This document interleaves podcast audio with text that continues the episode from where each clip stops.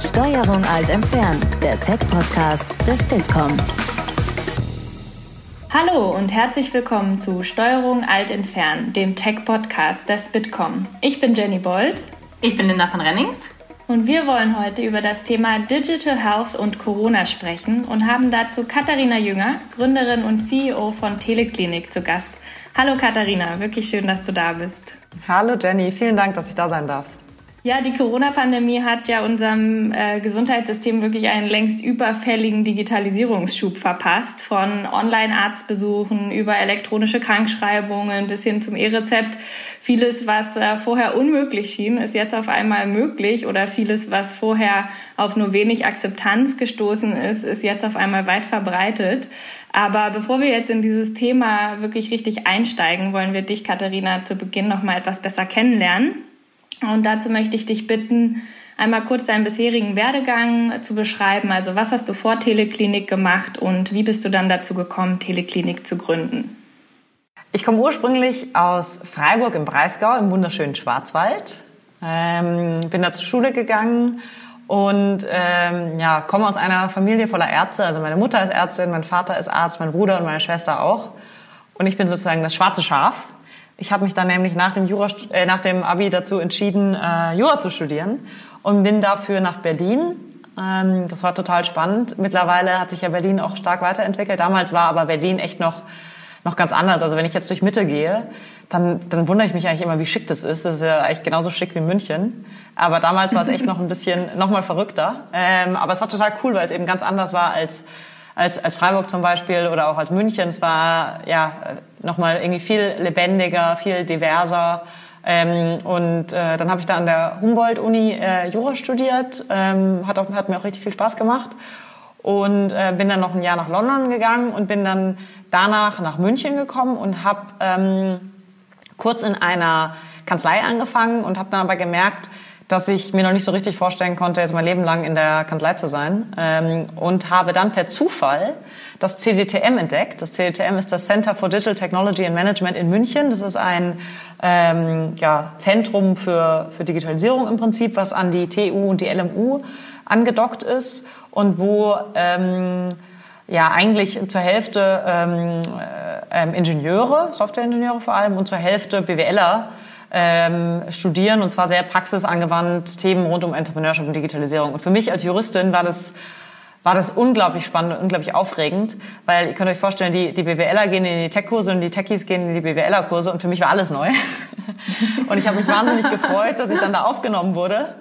Äh, und äh, ja, das war wirklich für mich life-changing, ähm, weil ich da einfach äh, ja unglaublich viel gelernt habe, sowohl über BWL auf der einen Seite als auch dann über über Tech und ähm, würde eigentlich äh, in meinem Leben nicht mehr, also ich kann mir nicht vorstellen, nicht in, im, im Tech-Bereich zu arbeiten, weil unser ganzes Leben, so wie ich damals Jura studiert habe und ich nach wie vor glaube, sehr viel in unserem Leben ist von Jura und Juristischem äh, dominiert, äh, vom privaten wie im beruflichen, ist es ähnlich oder wenn nicht sogar noch mehr mit, mit Tech und ähm, ja, äh, deswegen habe ich mich wahnsinnig gefreut, da reinzukommen. Und da habe ich dann im Prinzip ähm, einen Arzt kennengelernt, äh, der Arzt heißt Professor Dr. Reinhard Meyer. Äh, der hat sich selber in den USA habilitiert und hat gesehen, dass da schon viel mehr mit ähm, Technologie und Medizin passiert und hat im Prinzip gesagt, ah, irgendwas mit Technologie und Medizin, das wäre doch cool. Und dann habe ich mir im Prinzip aus der juristischen Brille äh, den Markt angeschaut und habe gedacht, das kann doch nicht sein, dass eigentlich für das wichtigste Thema des Menschen, ähm, wenn ihr mich fragt, nämlich für die Gesundheit, es noch keine richtig gute Lösung gibt. Was mache ich, wenn ich ein medizinisches Problem habe? Ja, also entweder ich google total praktisch über mein Smartphone, finde ganz schnell ganz viele Antworten. Aber im Zweifel ähm, ja, hilft es mir nicht so richtig, weil es kommt dann raus, es könnte Krebs sein und ich bin dann am Ende eigentlich noch unsicherer, als ich davor war. Variante zwei ist, ich versuche einen Arzttermin zu buchen. Ähm, wenn wir das mit anderen Services vergleichen, die wir heute nutzen, un unglaublich unpraktisch. Also ich muss erstmal irgendwie rausfinden, was könnte denn ein richtiger Arzt sein? Wer ist in meiner Nähe überhaupt ein guter Arzt? Sehr intransparenter Prozess. Dann äh, muss ich im Durchschnitt, zumindest als Kassenpatient, vier Wochen warten.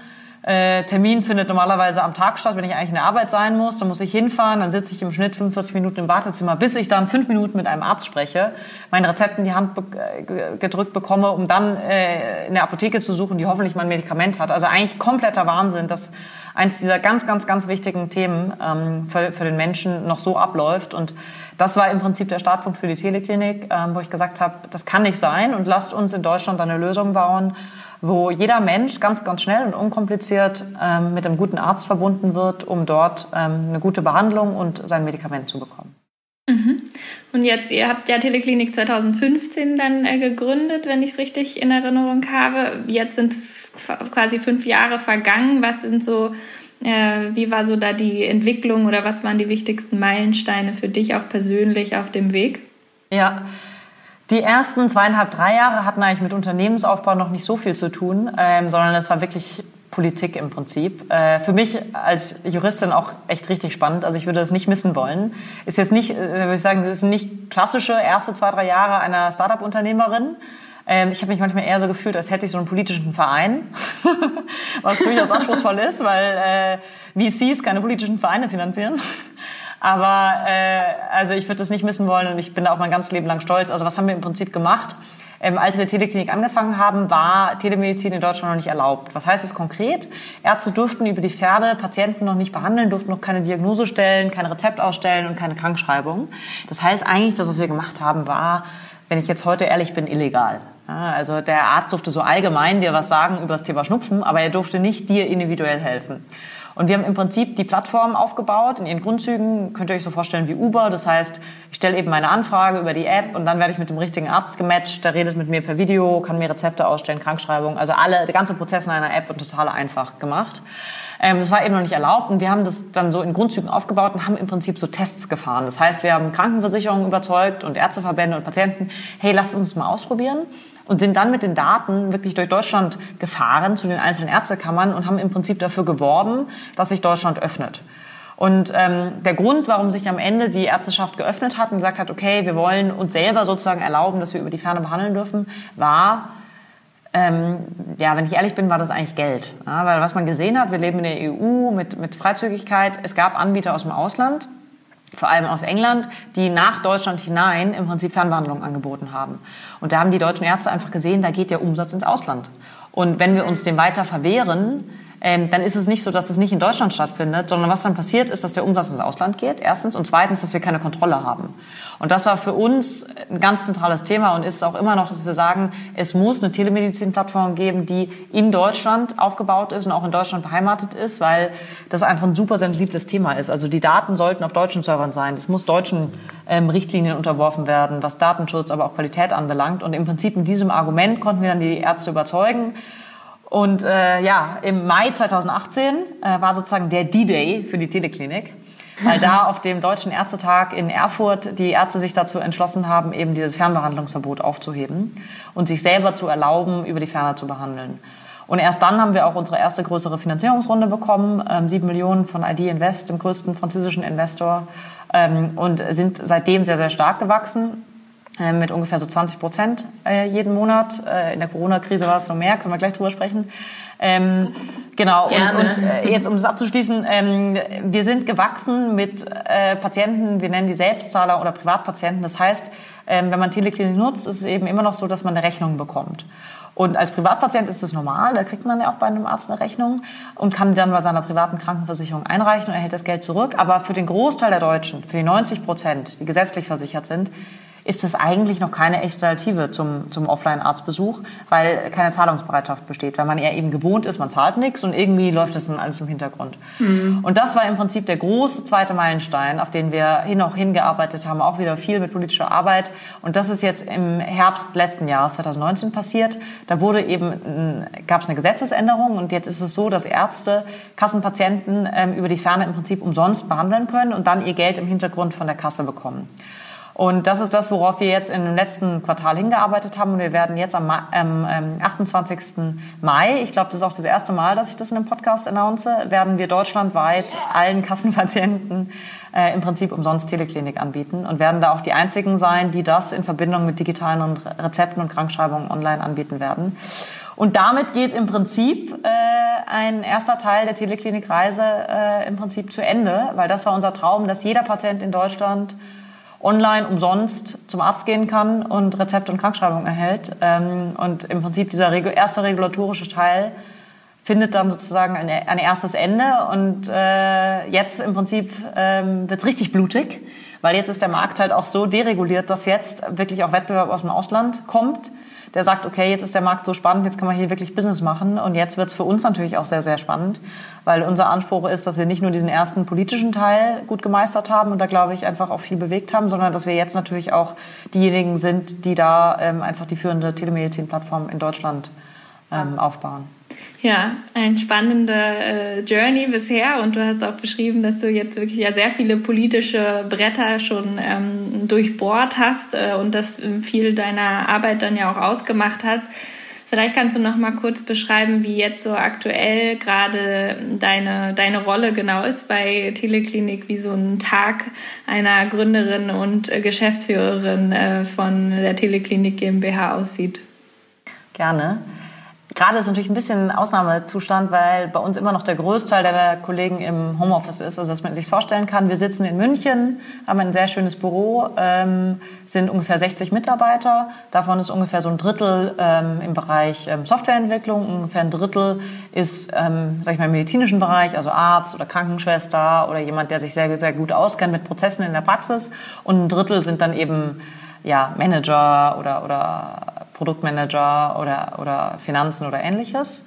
Ähm, und davon sind aktuell nur zehn im Büro, ähm, damit wir auch die Abstandsregeln einhalten können. Aber ich, ich selber bin im Büro. Äh, ich habe nämlich einen ganz kleinen Sohn ähm, und äh, da kann ich mich einfach besser konzentrieren, wenn ich dann im Büro bin. Das heißt, mein Tag äh, beginnt so, äh, ich äh, stehe auf, äh, frühstücke zu Hause, äh, kuschel mit meinem kleinen Sohn und fahre dann mit dem Fahrrad in die Arbeit und äh, beginne um 9 Uhr und ähm, schreibe mir am, am, am, am, der erste Schritt am Tag ist tatsächlich, dass ich mir immer so eine To-Do-Liste mache. Die mache ich ja auch tatsächlich ganz gerne auf Papier, ähm, weil ich dann immer wirklich, äh, das kommt vielleicht noch aus meiner Jurazeit, aber ich finde es unglaublich befriedigend, wenn man dann da die Zeilen so durchstreichen kann, was erledigt hat und am Abend das, das Papier richtig wegschmeißen kann und dann letzter Schritt ist sozusagen dieses Papier in den Papierkorb zu schmeißen, dann zu wissen, okay, ich habe wirklich was geschafft.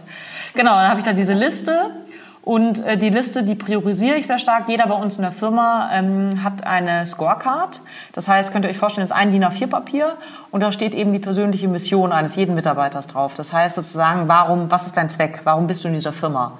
Ähm, und auch ich habe so eine Scorecard, wo meine Mission draufsteht und wo dann äh, jeder Mitarbeiter so drei, vier ähm, ja, äh, KPIs hat, ähm, auf die er hinarbeitet, die wir auch gemeinsam definieren, wo wir sagen, okay, wenn du wirklich deinen Job Triple A machst, also sozusagen wie, so gut wie kein anderer es machen könnte, was müsstest du dann schaffen?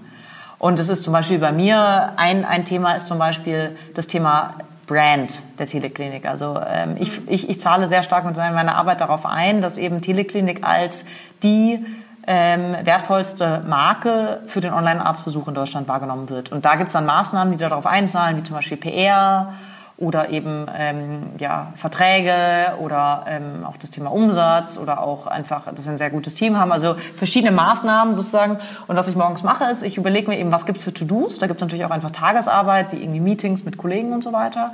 Aber ähm, ich versuche eben auch immer nochmal einen Schritt zurück zu machen und zu überlegen, okay, zahlen die Sachen, die ich da tue, wirklich auf eine meiner KPIs, auf meiner Scorecard ein. Und das Gleiche erwarten wir im Prinzip von jedem Mitarbeiter. Und das hilft einfach unglaublich, diese Scorecard zu haben, dass man eben sich jeden Tag nochmal kalibriert, arbeite ich in die richtige Richtung, arbeite ich wirklich auf das, was für die Firma jetzt am wichtigsten ist.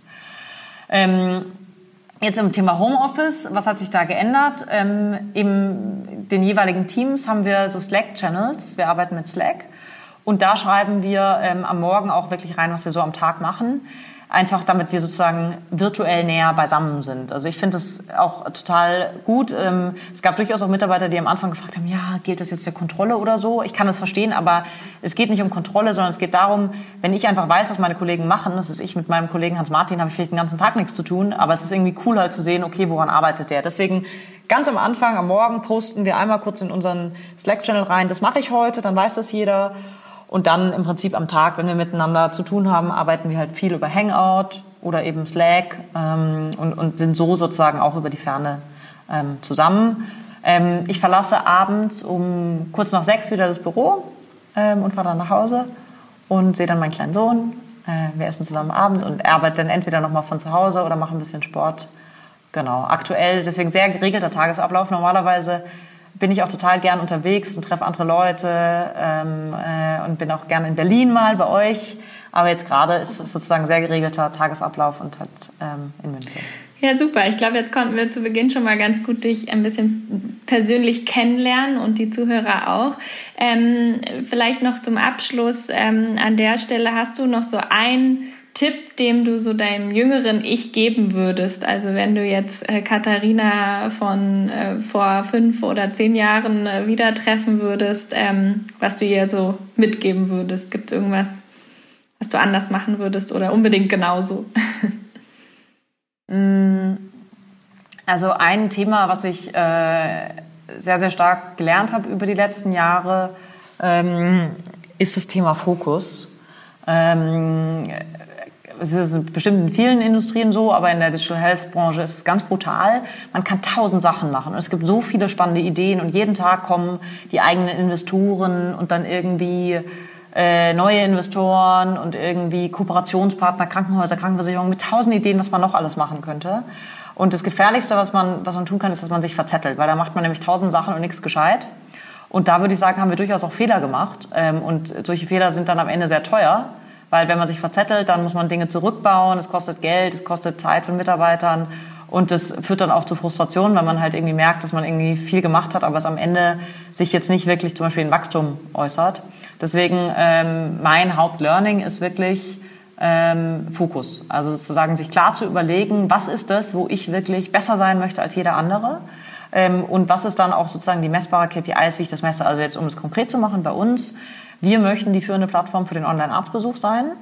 Was ist dafür ursächlich? Wir müssen einfach den geilsten Prozess haben, damit ich online zum Arzt gehe. Der äh, Online-Arzt muss ein cooler Typ sein und der muss halt irgendwie mir echt gute Rezepte ausstellen und Krankschreibungen und dann muss ich das schnell zu einer Apotheke schicken können.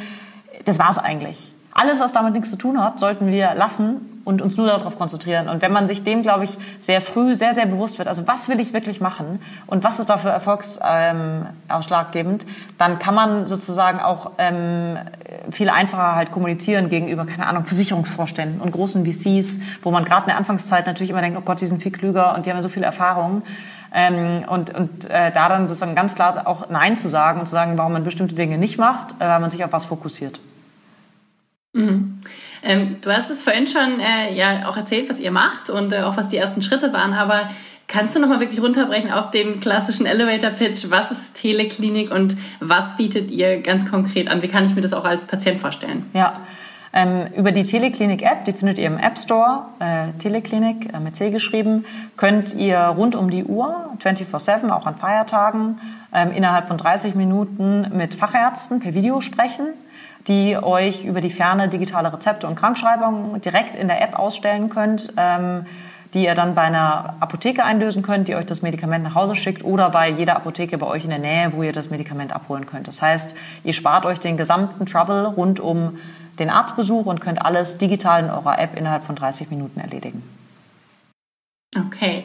Ähm Vorhin hast du ja erzählt, ich fand es ziemlich äh, spannend, wie du meintest, eigentlich haben wir angefangen mit was Illegalem. Ich kann mir vorstellen, wenn ich so zu einem VC gehe, äh, ich habe auf jeden Fall die Aufmerksamkeit, aber ich weiß nicht, ob ich ihn damit überzeugen kann. Also wie habt ihr am Anfang eure Investoren überzeugt? Was war so euer Verkaufsargument?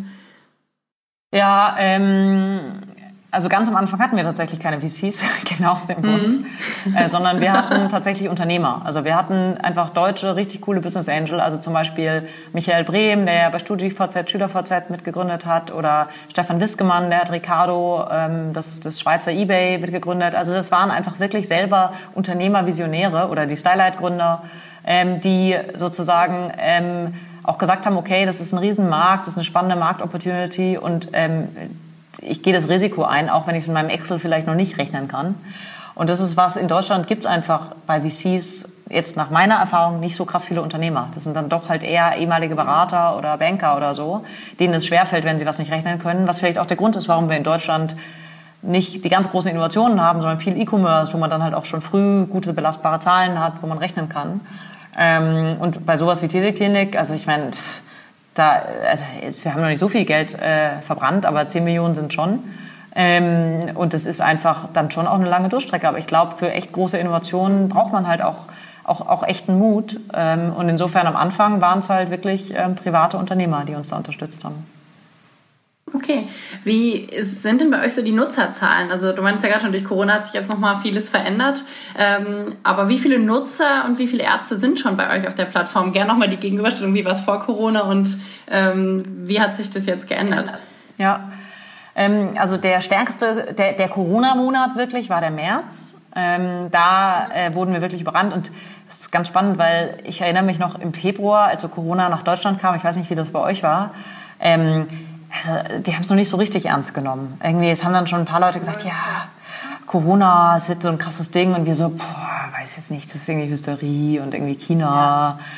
Ähm, und, und dann plötzlich ging es halt total ab. Also was, was meine ich damit? Wir hatten halt wöchentlich 50 Prozent Wachstum, Woche über Woche, vier Wochen hintereinander. Ähm, und und äh, das war natürlich einerseits cool, andererseits waren wir da nicht darauf vorbereitet. Und wir hatten dann schon eine Woche auch tatsächlich ähm, längere Wartezeiten. Also unser Anspruch sind ja 30 Minuten, wir waren dann eher bei 48 Stunden. Ähm, und da hatte ich auch echt ähm, Schiss, ob wir das schaffen, weil ich dachte, oh Gott, oh Gott, die ganzen Ärzte, die haben ja auch keine Zeit, weil die sind ja jetzt eingespannt im Krankenhaus. Das Kasse ist ja, also Gott sei Dank hat Deutschland das gut gemanagt, aber de facto die Krankenhäuser sind ja leer. Die Ärzte haben ja nichts zu tun. Mhm. Also meine Mama hat ihre Praxis am Krankenhaus, die hat mir jetzt letzte Woche erzählt, ähm, die, die Krankenhäuser durften ja keine ähm, Patienten für normale Operationen und Behandlungen nehmen. Das war ungefähr so ein Zeitraum von acht Wochen. Ich glaube, ich weiß nicht, ob jedes Krankenhaus, aber mindestens jedes zweite Krankenhaus in Deutschland ist es pleite.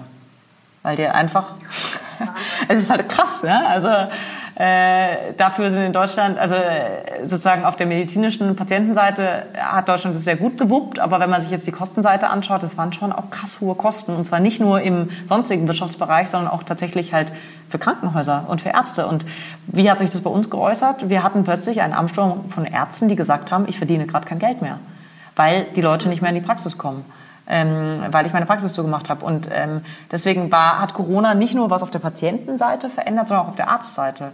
Also während wir in den Jahren davor immer eigentlich schon rechtfertigen mussten, ja, das geht, das macht Sinn, sowohl für den Patienten als auch einen Arzt, hat sich das plötzlich geändert. Also plötzlich kommen Ärzte zu uns und sagen, ja, ist ja eigentlich klar, also natürlich kann man auch online behandeln, macht ja total Sinn.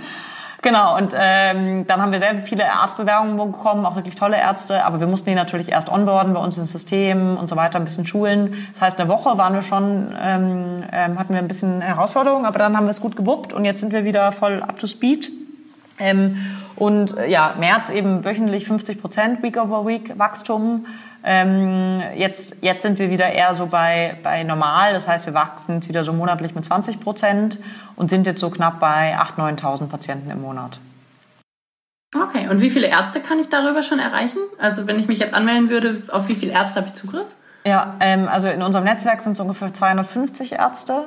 Ähm, wobei es so ist, wir borden jetzt nicht einfach, also wir holen jetzt nicht einfach neue Ärzte ins Netzwerk, ähm, damit wir mehr Ärzte haben, ähm, sondern nur dann, wenn wir dem Arzt auch versprechen können, dass er ähm, einen relevanten Neuumsatz über uns macht, weil wir einfach in den letzten Jahren die Erfahrung gemacht haben. Am Anfang haben wir auch gesagt, ah, ganz großes Ärztenetzwerk, das ist doch irgendwie cool. Aber die Ärzte erwarten dann halt auch, wenn sie sich Mühe geben, es ist wie bei einem Uber-Fahrer. Ja? Also sozusagen Uber sagt jetzt auch nicht einfach hauptsächlich viele Uber-Fahrer, sondern nur Uber-Fahrer, wo sie dann auch sagen, okay, der verdient halt genügend, dass es ihm Spaß macht. Und genauso ist es bei uns. Also unser Job ist es ja, dass es Arzt und Patienten Spaß macht. Und das heißt, Thema Liquidität. Ja, der Arzt muss auf genügend Patienten treffen, damit er signifikant mehr Umsatz macht. Und der Patient muss sozusagen, es müssen so viele Ärzte da sein, dass der Patient halt wirklich innerhalb von 30 Minuten mit einem Arzt sprechen kann. Das ist sozusagen unsere Kernherausforderung. Und neben dem Thema Geschwindigkeit ist es das Thema Qualität. Also der Patient will nur mit richtig guten Ärzten sprechen, deswegen sortieren wir sehr stark aus. Wir helfen den Ärzten, dass sie das gut machen. Und andererseits auch der Arzt will halt nicht Patienten haben, die irgendwie Scheiße wollen. Also es gibt einfach halt auch Patienten, das ich, die können gar nicht zahlen oder das sind Betrüger. Mhm. Oder es gibt auch viele Patienten online, die wollen Cannabis. Und auch da sozusagen ist unser Job halt vorzuqualifizieren und nur die Patienten zum Arzt zu lassen, die auch wirklich für seine Fachrichtung passen, also wo er helfen kann und die auch eben zahlen, wo die Identität gesichert ist und die Dinge wollen, wo wir auch sagen, das machen wir online. Also zum Beispiel auch Berührungsmittel in hoher Dosis, die als Betäubungsmittel verwendet werden können oder sowas, das machen wir auch nicht. Okay, jetzt hast du ja schon an vielen Stellen so immer mal wieder Sachen von auch Auswirkungen von Corona auf eure Arbeitsweise und auf ähm, auch äh, die Zahlen von Teleklinik etc. erwähnt. Ähm, gibt es jetzt noch was, wo du sagst, ähm, dahingehend habt ihr euer Produkt oder eure Lösung dann vielleicht speziell für Corona angepasst oder erweitert oder hat noch an irgendeiner anderen Stelle euch da Corona ähm, betroffen? Ja, ähm, zwei ähm, sehr spannende Punkte. Ähm, das erste ist, äh, ich habe ja vorhin berichtet, dass wir am 28. Äh, Mai, äh, sage ich zum ersten Mal in einem Podcast jetzt hier, äh, deutschlandweit live gehen mit, äh, was wir nennen Free-to-Patient. Das heißt, dass jeder Patient deutschlandweit uns wirklich umsonst nutzen kann. Äh, freuen wir uns wahnsinnig drauf. Ähm, das hat aber jetzt sozusagen äh, auch noch gebraucht, oder es braucht jetzt auch noch bis zum 28. Mai, weil wir da einfach ein paar Dinge anpassen mussten auf der Plattform, wie Identifizierung des Patienten, die ist eine andere, oder unsere Videotechnologie, die musste staatlich zertifiziert werden.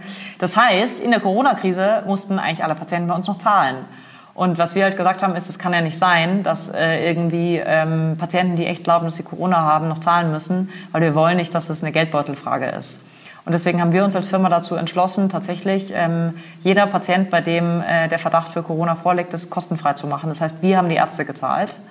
Äh, das war für uns gar nicht so ohne, weil das war schon eine erhebliche finanzielle Mehrbelastung, aber ich stehe da total dahinter. Ich glaube, das war das richtige Investment.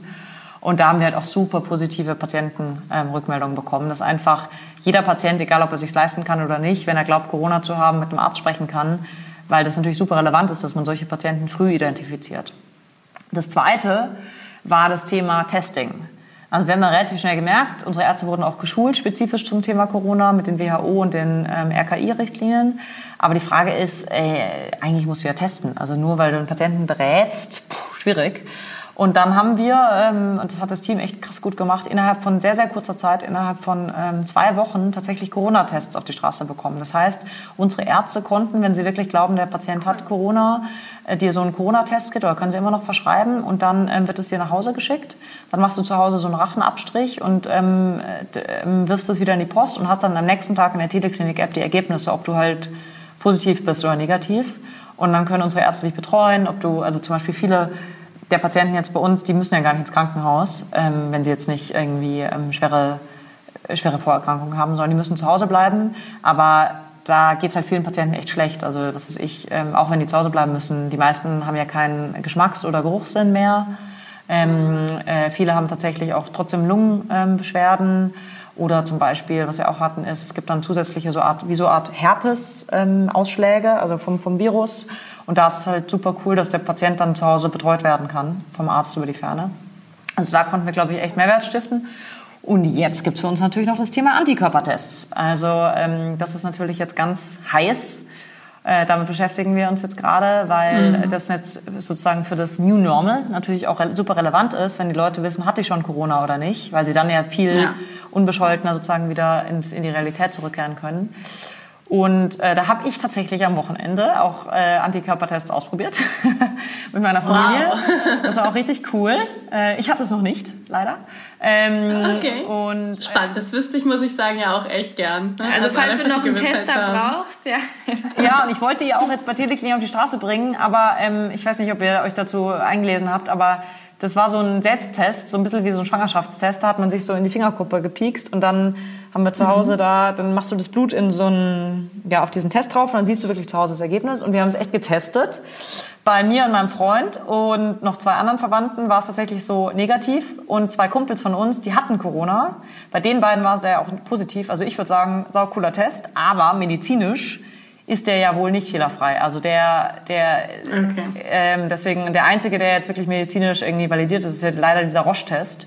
Und an den kommt man noch nicht. Ähm, der äh, ist ja irgendwie nur der Bundesregierung vorbehalten. Deswegen, das ist gerade ein, ein Thema für uns, dass wir schauen, dass wir unseren Patienten auch noch die Antikörpertests zur Verfügung stellen.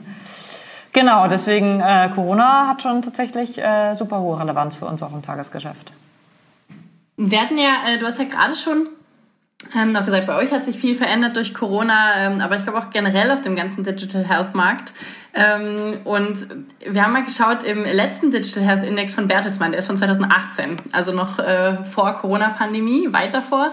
Ähm, da sah Deutschland aber im internationalen Vergleich, da sah Deutschland im internationalen Vergleich zur Digitalisierung des Gesundheitswesens ganz schön schlecht aus, ähm, war vorletzter bei 18 Industrienationen. Ähm, wie bewertest du jetzt äh, die Entwicklung? Also was denkst du, ist Corona da ein richtiger Boost ähm, oder ist es eine Momentaufnahme? Ähm, was ist so deine Einschätzung? Meine, ihr sprecht ja auch viel mit Ärzten, wahrscheinlich auch mit anderen Startups, mit der Politik. Ähm, wie schätzt du das Ganze ein im, jetzt für das Thema Digital Health in Deutschland?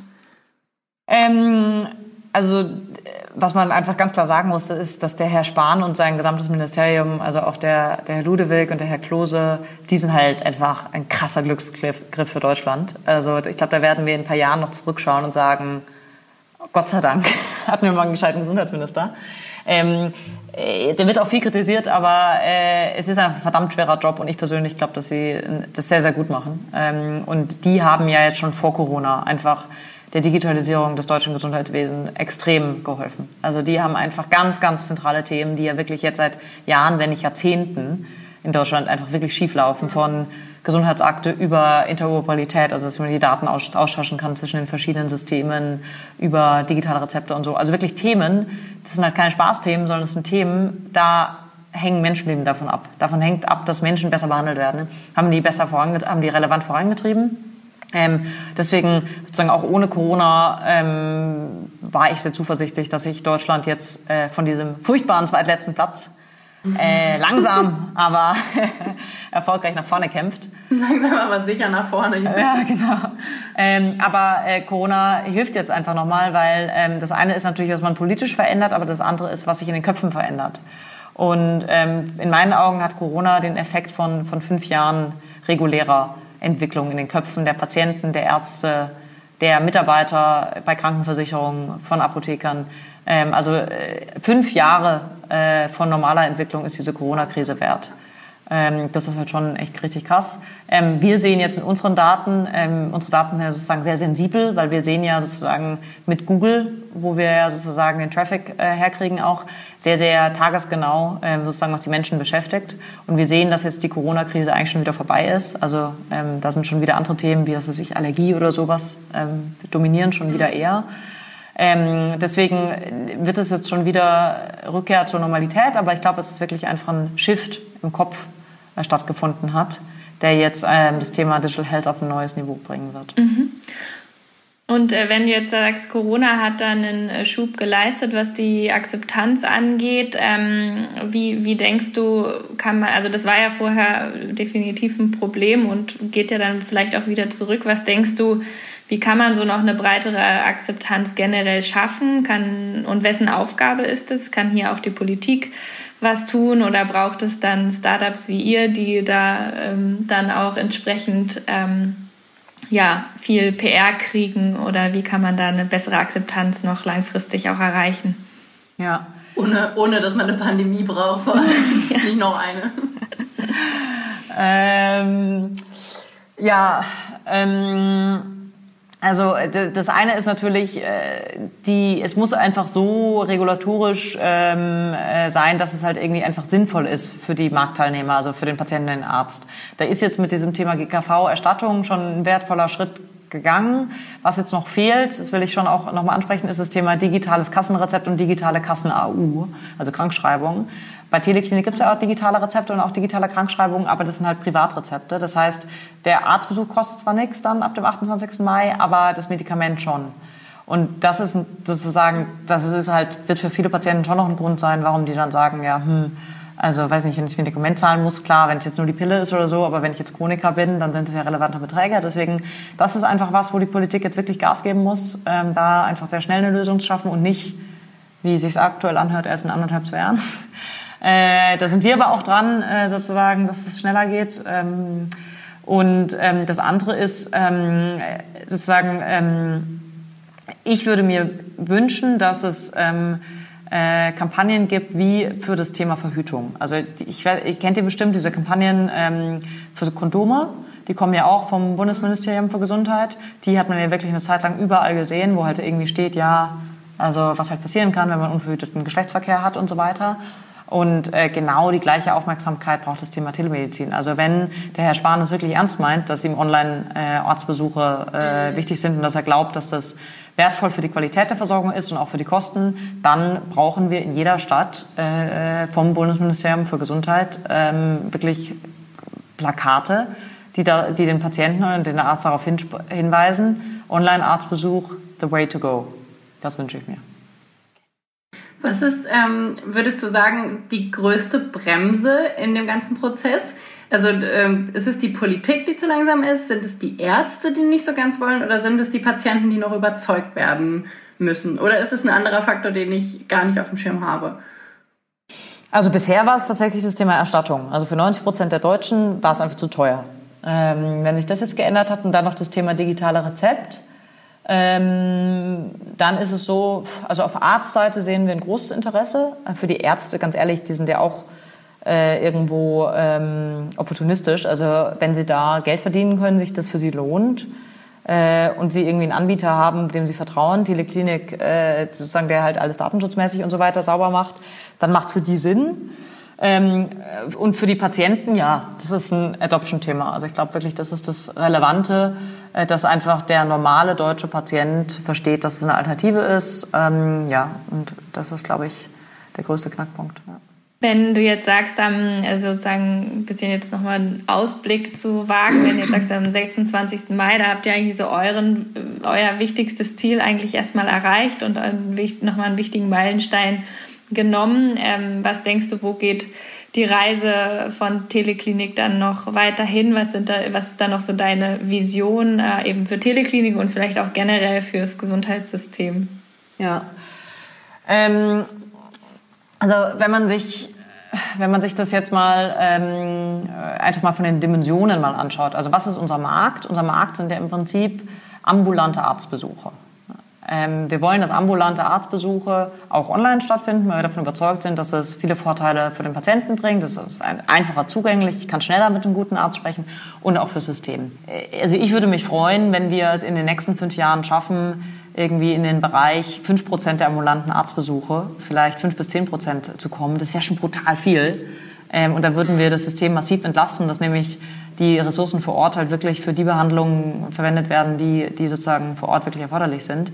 Ähm, ja, aber sozusagen dieses Thema, ja, einfach den Online-Arztbesuch wirklich in der ambulanten Versorgung in Deutschland als einen festen Bestandteil zu, zu verankern, ähm, das, ist, das ist das, was wir machen wollen, wo, wo wir ganz fest davon überzeugt sind, dass es ähm, extrem wertvoll wäre für jeden einzelnen Patienten und auch fürs System als solches.